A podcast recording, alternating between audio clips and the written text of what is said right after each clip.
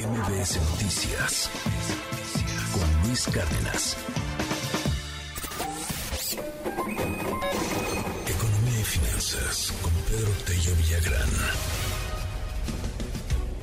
Va desacelerándose la inflación, pues es buena noticia, ¿no, Pedro? Buenos días, ¿cómo estás? Luis, buenos días, qué gusto saludarte. Pues sí, otra buena noticia en el arranque de esta semana. INEGI ha dado a conocer hace unos cuantos minutos el comportamiento de la inflación durante el mes de abril.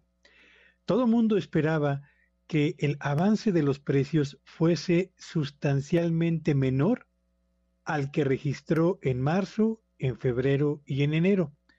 La razón es porque a partir de abril entra un descuento en el pago de tarifas eléctricas en 18 ciudades del país.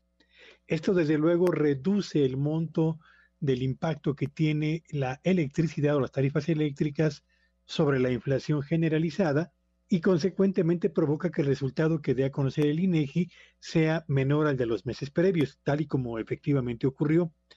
Abril fue un mes en el que la inflación general retrocedió 0.02%, es decir, prácticamente nada respecto al nivel con el que cerró el mes de marzo y en su nivel o en su comparación anualizada, medida de abril del 2023 contra el mismo mes del año 2022, Luis Auditorio, la inflación se ubicó en un 6.25%, que es el tercer mes consecutivo con un crecimiento de la carestía a un ritmo menor al de los meses previos.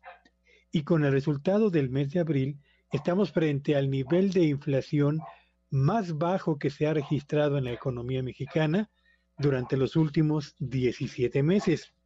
Y seguramente quienes nos escuchan, no pocos estarán levantando ahora mismo la ceja para decir, bueno, esos datos no parecen corresponder con la realidad que yo vivo cotidianamente al momento de ir a comprar los bienes y los servicios que habitualmente llevo al hogar. Y tienen razón. ¿Por qué? Bueno, pues porque eh, lo que se conoce como la inflación importante o la columna vertebral de la inflación, lo que los economistas, economistas llamamos la inflación subyacente, aun cuando se desaceleró en abril, Luis Auditorio, lo hizo a un ritmo mucho menor a la desaceleración de la inflación general.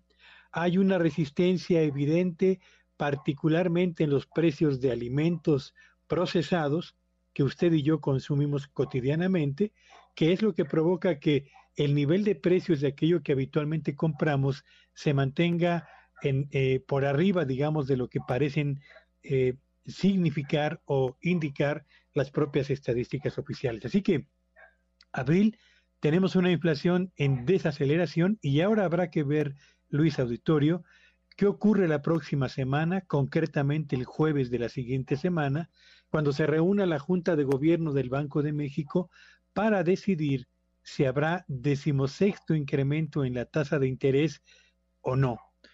Habrá que esperar lo que entonces decida la Junta de Gobierno, pero por lo pronto los datos de inflación apuntan a una desaceleración de la carestía, aunque todavía no lo sintamos en el bolsillo, Luis. Gracias, querido Pedro. Como siempre, te mando un abrazo y te seguimos en tu red. ¿Cuál es? Sígueme en Twitter en arroba Petello Villagrán y que este sea un buen inicio de día para ustedes. MBS Noticias Luis Cárdenas.